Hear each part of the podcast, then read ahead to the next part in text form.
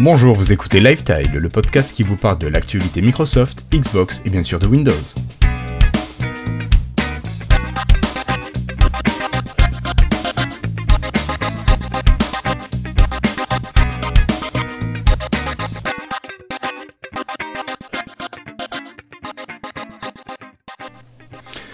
Bonjour à toutes et à tous, nous sommes aujourd'hui le jeudi 28 novembre 2019, c'est l'épisode 168 de Lifetile.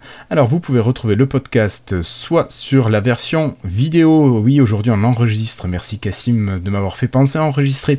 Donc nous enregistrons en vidéo et diffusons sur youtube.lifetile.fr, donc pour retrouver et les épisodes de Lifetile et la M-Story et les tutos Lifetile. Vous pouvez nous retrouver en audio sur podcast.lifetile.fr, ça c'est le flux RSS des épisodes. Et enfin sur le site, bien sûr, lifetile.fr où vous retrouvez tout ce que l'on met à disposition. Euh, voilà, vous pouvez également nous rejoindre sur le Slack pour discuter avec nous. Pour cela, très simple, vous nous envoyez un mail à contact.lifetile.fr et nos camarades Cassim et Flobo vous, vous intégreront au Slack. Voilà. Allez, il est là, il est tout seul ce soir pour m'accompagner. Je le remercie, il est fidèle au poste. Bonsoir Cassim. Bonsoir. L'épisode spécial Thanksgiving. C'est ça, on est tous les deux, on se fait pas un caprice, nous on se fait un podcast. C'est vrai.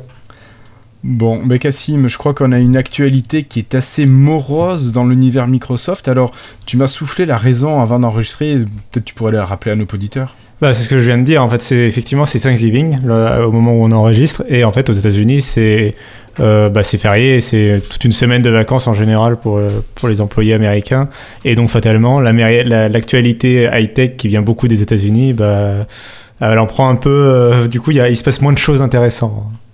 Donc tu veux dire que c'est peut-être une fois où nous pourrons réussir à tenir notre engagement de rester en dessous de la barre des 30 minutes pour un épisode. Et pourtant je suis là. Je vois que tu... Voilà, et pourtant tu es là et tu creuses les doigts. Allez, donc sans plus attendre, c'est parti.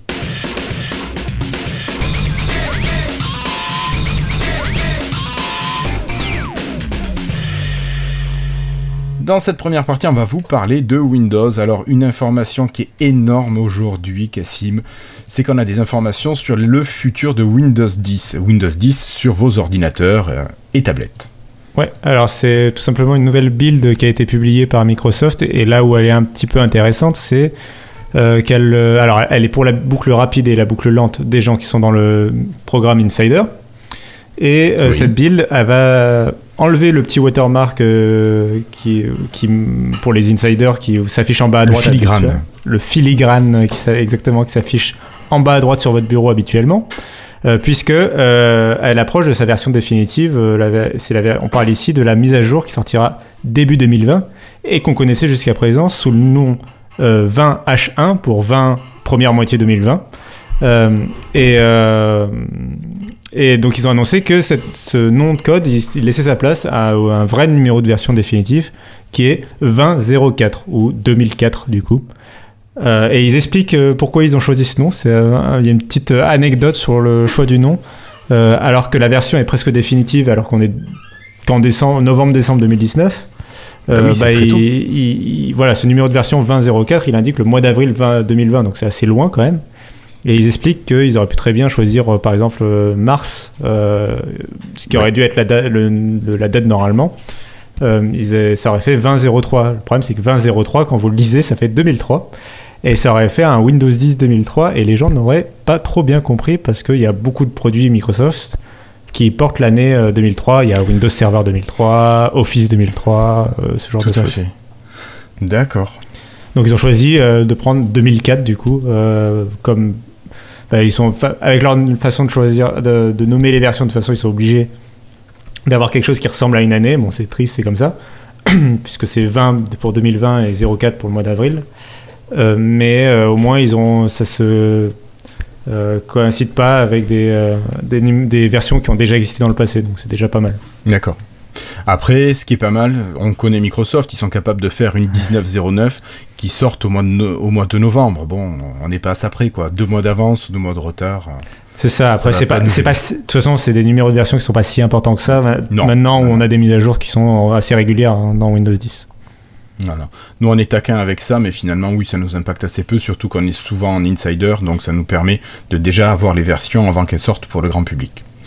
Bon, rien de plus à signaler là-dessus, Cassim. Non, non, c'est vraiment des mises à jour qui corrigent des bugs maintenant, puisqu'on approche de la version finale. Oui.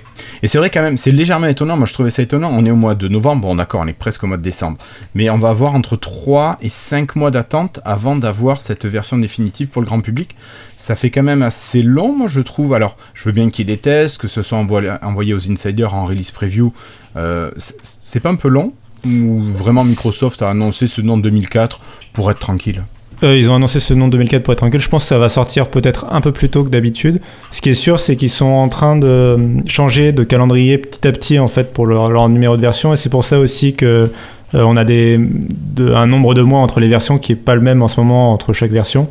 Euh, c'est un peu irrégulier parce qu'ils sont en train de se coller avec le modèle de développement de Azure. Chez Azure. Ouais. Et donc c'est pas, il me, si j'ai bien compris, je connais, je suis pas spécialiste de Azure, mais si j'ai bien compris, oh, Christophe nous manque. Leur euh, modèle de développement, c'est plus euh, décembre et je sais plus quel mois pour le début de l'année. Et du coup, ils sont en train de se synchroniser. Et je pense que 20 H1 aurait peut-être presque pu sortir en décembre, en fait, ou en janvier, quoi, autour de, ces mois-ci. Donc, euh, on verra ce qui, ce qui décide, quand est-ce qu'ils décident de le sortir au final. Mais oui, en tout cas, effectivement, c'est en train d'évoluer. Ok, merci Cassim. On continue toujours dans Windows, à l'intérieur de Windows, avec le composant photo. Vous l'utilisez peut-être pour regarder vos photos, tout simplement pour voir des galeries, pour créer des albums. Eh bien, dans l'application photo, vous avez vu apparaître un onglet de recherche, et cette fois-ci, cet onglet de recherche voit arriver la possibilité d'utiliser Bing pour faire des recherches soit dans vos photos, soit faire des recherches sur le même thème. Alors, je sais pas Cassim, toi, si c'est quelque chose que tu utilises, ou si tu un autre client pour la photo. Euh, non, alors j'utilise le client par défaut effectivement pour les photos. Par contre, j'utilise pas la barre de recherche. Enfin, j'ai pas eu le, cas d'usage pour le moment. En revanche, euh, j'aimerais vraiment qu'il se, qu'il se focalise plutôt pour améliorer les performances de l'application photo, parce que chez moi, elle est particulièrement longue. Euh, pour ouvrir les photos en fait. C'est-à-dire que il va, elle va ouvrir la photo, mais en un peu pixelisé, et après elle va l'ouvrir en détail. Et il y a toujours ce temps mort qui est assez long et que je rencontre pas sur d'autres appareils. Et j'aimerais bien que qu'il y ait vraiment ce problème qui soit corrigé parce que c'est quand tu justement quand dans mon travail j'analyse des photos, enfin et je dois choisir la bonne photo d'illustration à prendre, etc. Bah, je suis obligé de euh, attendre à chaque fois que chaque photo s'ouvre, de à chaque fois que je bascule dans ma galerie de photos, d'attendre quelques secondes qu'elle l'ouvre en entier pour euh, pour vraiment apprécier les détails et savoir laquelle prendre. Quoi. Ça se joue des fois à des petits détails. Donc, euh. Mm, mm. Mais c'est peut-être parce que c'est un ordinateur qui date de 2004 et il aurait fallu que tu aies quelque chose d'un peu plus performant. Oh, et euh, hein D'accord. Bon, voilà. Donc, c'est une information qui n'est pas non plus énorme, mais bon, qui peut peut-être vous amener à voir d'autres fonctionnalités ou d'autres manières d'agir avec l'application photo. Mais c'est déjà bien qu'il continue à la développer au moins. Oui, au moins elle n'est pas morte, elle continue. Bah, de toute façon, je pense qu'un système d'exploitation a besoin d'un logiciel qui permette d'explorer les, les, photos, enfin les images en tout cas. Allez, on continue cette fois-ci avec un peu plus sur le monde Microsoft, avec Bing qui est réinjecté dans euh, OpenStreetMaps. Donc vous savez que Bing, euh, Bing Maps en tout cas est utilisé dans, euh, pour la était utilisé pour la cartographie. Je ne sais pas s'il continue beaucoup Cassim à, à, vendre de la cartographie chez Bing Maps. Je sais pas, je sais qu'il y a un gros gros projet qu'il utilise en ce moment, c'est euh, Flight Simulator. Ah oui, c'est vrai, tiens d'ailleurs, qui, sort en bêta, euh, je crois. Qui du coup utilise les technologies de Bing Maps justement euh, pour essayer de, mm. bah, de cartographier le monde et le rendre dans le jeu de simulation d'avion tout à fait. Bon alors, euh, c'est OpenStreetMaps qui récupère notamment les cartes depuis déjà un moment et qui récupère aussi tout ce qui est POI maintenant que Bing Maps n'utilise plus. Et euh, donc tout ça a été reversé OpenStreetMap, donc euh, un outil gratuit. Et bon, au moins c'est pas abandonné, enfin c'est pas abandonné pour tout le monde, c'est utilisé par d'autres personnes. Donc ça c'est plutôt pas mal au moins de pas jeter tout ce qui a été fait. Tout à fait. Bon, et puis on va continuer avec euh, un monsieur qui a été cité comme euh, premier businessman de l'année. Euh, si je te dis SN, ça te fait penser à quelqu'un, Cassim? Satya Nadella, le patron. Voilà. Le boss. Et oui, c'est le big boss qui, qui est businessman de l'année selon le magazine Fortune. Alors je pense qu'il a réussi à faire gagner quelques milliards encore à, à Microsoft et qu'il a mérité pour les investisseurs, en tout cas, le titre de businessman de l'année. Je suis pas sûr que pour le grand public ce soit le cas, mais vu le cours de l'action, euh, bah, businessman, ça veut bien dire ce que ça veut dire, et euh, on, lui demande de, faire des affaires, et de, faire, du chiffre, de faire du chiffre et de faire grossir l'action et tout ça, et ça, il y arrive très bien. Euh, Microsoft s'est jamais aussi bien porté, surtout en bourse, de sa vie, en fait, je pense. Ouais, non mais tu as totalement raison. Je pense que notre camarade Christophe qui a acheté une action, je crois, de chez Microsoft doit être ravi. Il a dû gagner au moins 5-6 de 6 euros. Allez, euh, je pense qu'il n'y a rien à rajouter là-dessus, Cassim. Non, non, c'est, il est, mais on l'avait déjà dit, il est reconnu par ses pairs globalement pour, pour, pour ce qu'il fait chez Microsoft. Il est, et au moins il apporte, ça, ça fait permettre à Microsoft aussi d'avoir une, belle, une bonne image d'une manière générale dans la presse parce que euh, bah, une entreprise en bonne santé financière, bah, c'est une entreprise euh, que tu as envie de voir ce qu'elle fait, de voir où elle, est, où elle réussit, etc. Ok. Merci Cassim. Allez, on continue avec une info vraiment en passant. Si vous avez déjà craqué pour le matériel qui a été présenté euh, à la dernière conférence Surface du mois d'octobre, euh, vous avez des grosses mises à jour euh, de firmware qui sont disponibles, donc n'hésitez pas à les faire. Ça va de la Surface Pro X au Surface Laptop 3 et même, je crois, la Surface Pro 2, enfin, en version 7. Voilà. Donc allez, hop, on va télécharger les mises à jour. Et puis nous, on continue cette fois-ci pour Cassim parler d'Outlook qui devient petit à petit une progressive web apps. Alors, web app, pardon. Alors, qu'est-ce que ça implique pour nous utilisateurs et qu'est-ce qu'on peut s'attendre à voir arriver dans cette justement progressive web app? Euh, bah, alors déjà, il y a donc une progressive web app. Donc rappelons rapidement que c'est une sorte de site web en fait qu'on peut installer euh, sur son ordi, sur ses téléphones, euh, et qui va du coup prendre l'apparence d'une application mobile mais euh, derrière ça reste le site web qui a été adapté en fait et qui permet ça permet d'avoir une application des fonctionnalités qu'on retrouve d'habitude dans les applications mobiles gestion des, gestion des notifications gestion de certaines euh, d'un stockage hors ligne pour certains par exemple pour certains fichiers. Euh, on imagine là peut-être par exemple pour Outlook la possibilité d'avoir ces mails synchronisés hors ligne pendant quelques jours si tu as pas de connexion au moment où tu ouvres l'application ce genre d'éléments euh, c'est en particulièrement pris en charge sur Windows et euh, Android, moins chez euh, iPhone par exemple ne le prend pas en charge, enfin chez Apple. Et donc c'est un truc que, Microsoft veut vraiment pousser et donc ils sont en train de transformer leur, site web Outlook.com en progressive web app et donc ils sont en train de le transformer en client Outlook. Et c'est là où c'est vrai qu'il y avait un petit peu une confusion souvent chez les gens entre Outlook.com, le service web, mail web qui est juste une boîte mail sur le web, et Outlook, qui historiquement, Outlook, c'était un gestionnaire de mails en fait. C'est-à-dire que tu pouvais avoir tes mails depuis n'importe où, Gmail, euh, Yahoo, je sais pas où, euh, dans Outlook et tu les gérais depuis Outlook. Euh, avec cette progressive web app, Outlook.com va un peu dans cette direction puisque c'est Florian qui l'a découvert.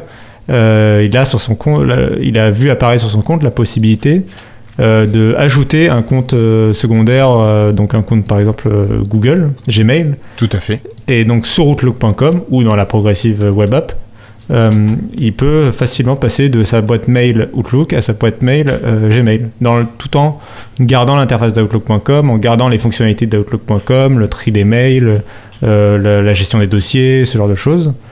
Et il a même vu maintenant récemment apparaître le fait de carrément de pouvoir euh, sur les différents sites de Microsoft, par exemple le site de Xbox Live ou d'autres sites comme ça, de pouvoir là aussi changer de compte, euh, de passer de son compte Microsoft à son compte euh, Google.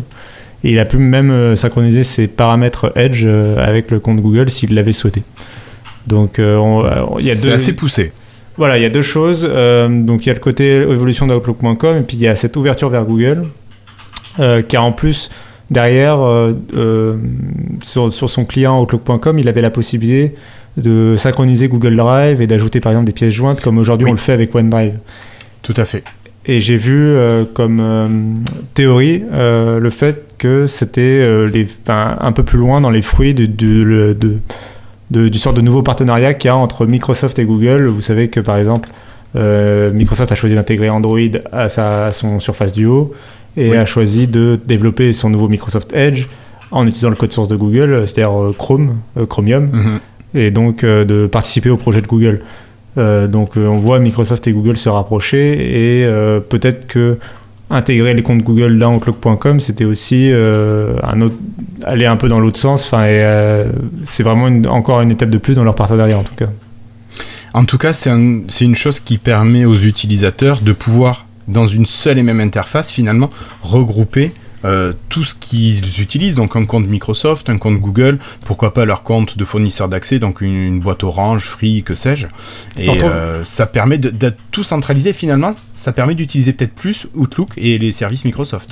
Tout à fait, et euh, est-ce que finalement on retrouve pas une philosophie des hubs?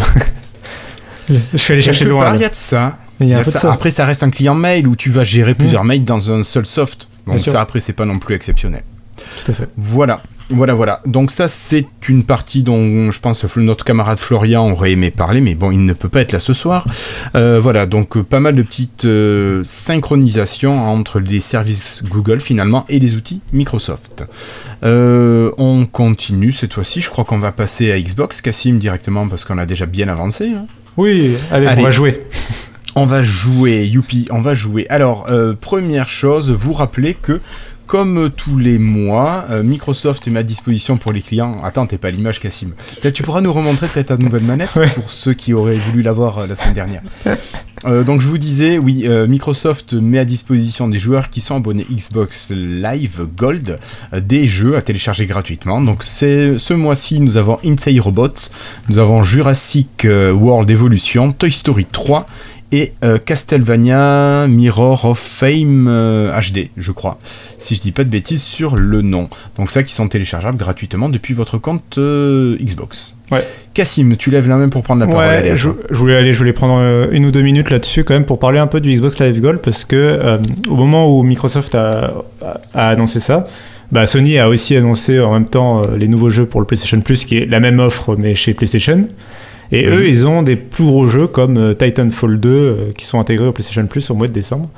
Et ça fait plusieurs mois que j'ai constaté que l'offre Xbox Live Gold quand même commence un petit peu à tirer à la gueule euh, en termes de qualité des jeux qui sont intégrés.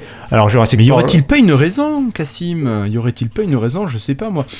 Euh, Un autre service. Ultimate, Game Pass, un truc comme ça. je- Voilà, exactement. Et je trouve, et j'ai l'impression qu'en plus que le ressenti des joueurs, du coup, le, le retour des joueurs est quand même de plus en plus, euh, euh, en tout cas mitigé sur le, sur les, quand il y a des annonces comme ça de jeux pour le Xbox Live Gold, alors qu'elle est très bonne pour le Game Pass. Et euh, j'ai vraiment l'impression que déjà, bon, chez Microsoft, il y a clairement eu un shift du budget vers le, vers le Game Pass. Ils ont plus beaucoup de Ouais, budget bon. chez Live Gold, Euh, Ouais. à, à raison. Mais du coup, je me demande si Microsoft devrait pas carrément arrêter d'offrir des jeux dans le Live Gold. Enfin, alors peut-être pas pour la, la génération Xbox One, mais peut-être pour la Scarlett, dire on arrête, on arrête les jeux gratuits, ou alternativement dire euh, euh, maintenant ce sera un jeu par mois euh, qui est dans le Game Pass qu'on vous offre définitivement en fait. Tu vois, parce que tu sais que les jeux dans le Game Pass peuvent sortir Oui, des fois du Game Pass, alors que l'intérêt des jeux Live Gold, c'est que tant que tu es abonné Live Gold, euh, il reste peux forcément la jouer. bibliothèque. Tu sais pas Ouais. dépendant de l'éditeur ou quoi. Et ils sont Tout à toi vraiment. Tant que tu es abonné, ils sont à toi. Euh, et euh, je me dis que peut-être ils pourraient fusionner un peu les deux dans le principe et dire bon bah ce jeu Game Pass, bah, ce mois-ci vous l'avez définitivement, il est définitivement à vous. Tant que vous êtes abonné Game Pass, euh, il, vous- il restera à vie euh, chez vous quoi. Et, euh, et fusionner un peu les deux, ça aiderait peut-être pour le budget, et ça rendrait un peu moins peut-être ridicule les annonces. en tout cas, c'est mon opinion. Oui, oui, ben c'est vrai qu'on avait des jeux sympas qui étaient proposés jusqu'à présent. Ouais, ça doit faire trois mois, ça fait un trimestre que les jeux sont quand même vachement moins attirants. Bon, allez, Cassim, juste, allez, tu nous, re- tu nous remontres un petit peu cette manette devant ta webcam, voir comme elle est belle. Oh là là, Alors, tu elle est magnifique. du grip sur les côtés. Ouais. Voilà, ouais, tu. euh, attends, je, hop, je- je- j'aurais dû m'entraîner peut-être depuis la semaine dernière quand je faisais semblant devant Ouais. ma cam. T'avais une semaine pour le apprendre à le refaire. Alors, j'ai les grippes là. j'ai Voilà, les, réglages. palettes derrière. Alors, je les ai pas. Hop, je les avais enlevées. que tu as enlevé, bien sûr. Je, ben, tu vois, c'est pour montrer la, la modularité de la chose. Je les sors instantanément et je peux les tout de suite les remettre. Alors, je vais en remettre deux comme ça. Vous avez hop d'un côté le sans et de l'autre avec. Et je peux Ouais. appuyer. Euh, et j'ai le réglage ici, euh, un peu plus haut. Ah, là, de... Oui, pardon. Attends, je me suis trompé. Oh, j'ai changé la caméra. Ah bah, décidément, tu ne veux pas que je monte cette manette. non, je pense que je fais un blocage quelque part.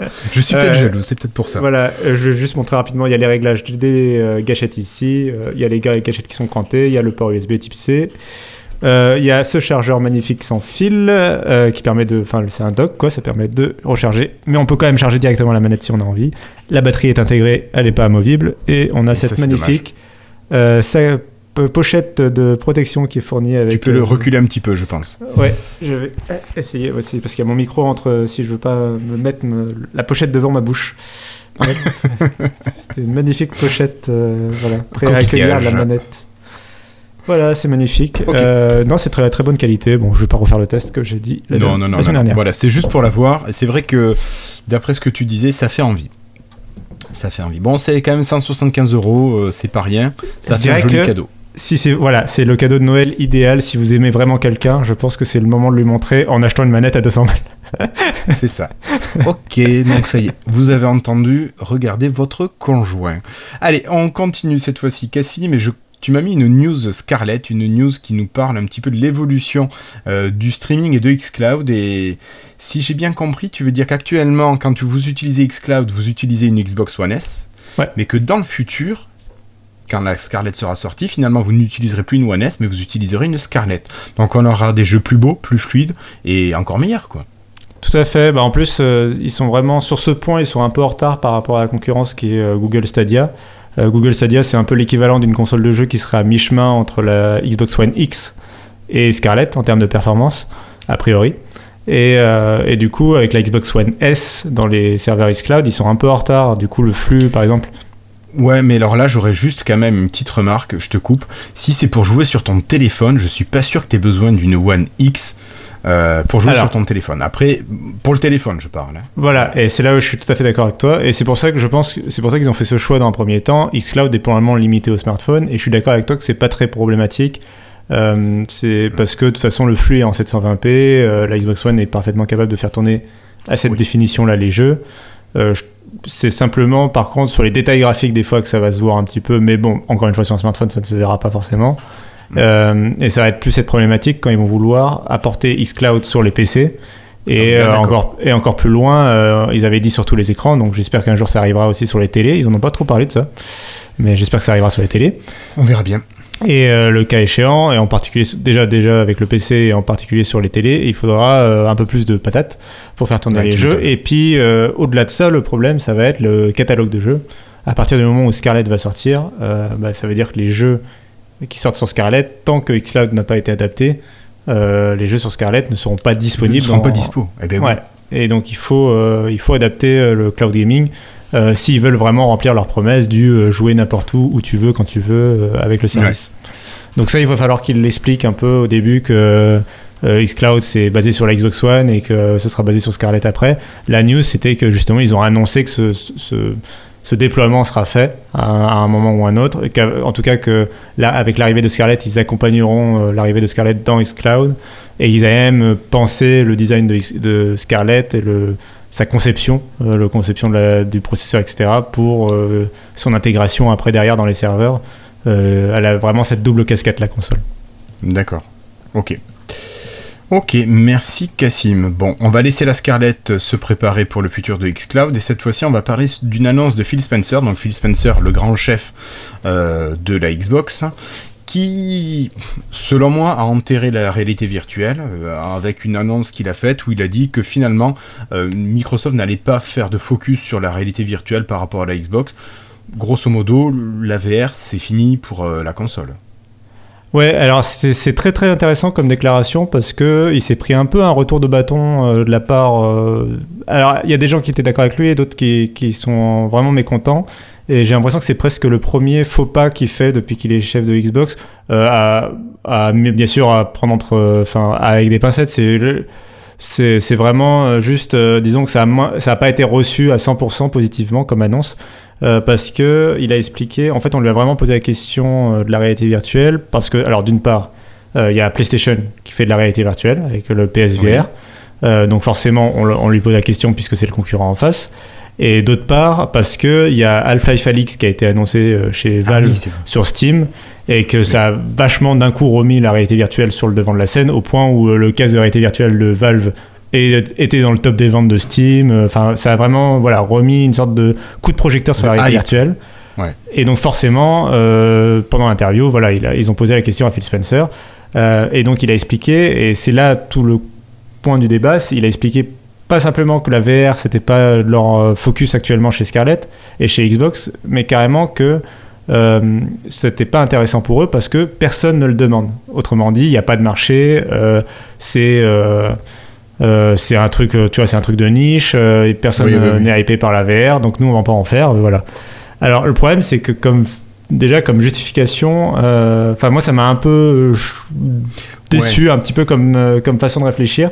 C'est-à-dire que j'aurais préféré qu'ils disent, pour l'instant, ça nous intéresse pas. On préfère se concentrer sur d'autres choses. On garde à l'œil, tu vois, on garde le truc à l'esprit, mais pour l'instant, ça nous intéresse pas. Mhm. Que de fermer comme ça la porte et de dire, euh, en plus, le côté. euh, euh, Ça faisait on- un peu élitiste, non? Enfin, c'est pas pour nous, c'est un truc nul. Enfin, ça et, un en- peu un côté- et même ouais. en plus le côté personne nous le demande, ça fait aussi un peu. euh, Enfin, justement, le boulot de- d'innover pour moi, c'est justement aller des fois là où personne ne t'a demandé.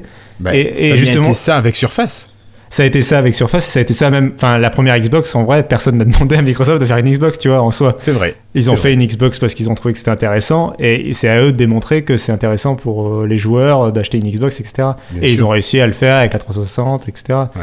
Donc, euh, je trouvais un peu bizarre. euh, D'ailleurs, le- le- l'ex-patron de PlayStation a, a- a répondu sur. euh, sur Twitter en disant que oui, nous, ça nous arrive de faire des choses que personne ne demande et on est content de le faire, quoi, en gros, euh, Ouais, ouais, ouais. chez, chez- Sony avec, euh, avec un air un petit peu rieur, quoi, voilà. Et, et- alors, après, on comprend parfaitement la position de Spencer. Encore une fois, la- effectivement, la réalité virtuelle est un marché de niche. hein. On va pas lui en vouloir de pas aller sur ce marché et de pas risquer de l'argent de Xbox, en gros, de mettre un budget là-dessus. Ouais, Mais, enfin, euh, moi, je suis pas sûr. Quand tu vois les milliards que dégage euh, Microsoft, tu te dis que s'il voulait, il pourrait créer un marché. Enfin, c'est l'hypothèse que je fais. Bah, D'autant qu'en plus Microsoft est impliqué avec la- les casques de réalité mixte, euh, avait un peu, sur le PC en tout cas, c'était avait fait une petite tentative.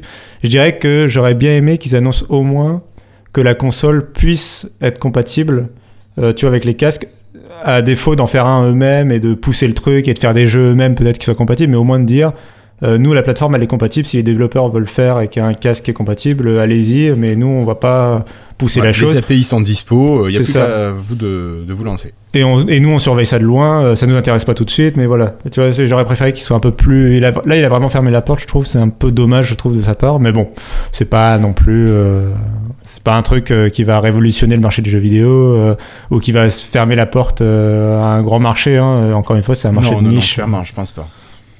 De toute façon, toi, tu serais prêt à investir dans, euh, dans un casque de VR pour jouer sur ta console? Jouer sur ma console, non. J'ai là, euh, j'ai précommandé le, justement le Half-Life Alix parce que je suis grand fan de Half-Life et que j'ai envie d'y jouer. Mais euh, euh, je sais pas encore ce- quelle forme ça va prendre pour euh, parce qu'il est que en réalité virtuelle, donc il faut absolument un casque. D'accord. et je sais pas encore quelle forme, forme ça va prendre. J'ai jusqu'en mars pour en mars pour savoir. Euh, mais euh, ça peut être aussi tout simplement d'emprunter ou de louer un casque, euh, tu vois, pas forcément acheter. Et j'avoue que c'est quand même une plateforme qui, sur laquelle il faut investir pour, pour vraiment en profiter. Et je, je comprends pourquoi une console, par exemple, ne proposerait pas un casque. ou en tout cas, j'attendrais de Microsoft, s'ils se lancent dessus, de faire un casque qui soit à la fois compatible PC et Xbox, tu vois. Ouais, qu'ils fassent les deux. Mais style qui est... ouais, ce qui aurait pu être intéressant, c'est qu'ils rendent compatibles les anciens casques Microsoft Je VR. suis d'accord. Et comme ça, c'était euh, c'était tout bénéfice pour eux et ceux qui possèdent déjà le casque, pour les développeurs qui connaissent déjà le matériel, et la console devait sûrement le supporter allègrement. Je suis d'accord, ouais. Ok. Bon, mais Cassim, euh, moi non plus, je vais pas acheter de casque de VR pour l'instant. Je suis pas hypé par tout ça, puis Half-Life me laisse encore de marre. Tu vas acheter une Scarlett ou pas? C'est pas prévu pour l'instant, mais je dis pas que ça m'intéresse pas, par contre, ça. Voilà, ça c'est à négocier avec la co-ministre du budget. Merci Cassim d'avoir été présent ce soir.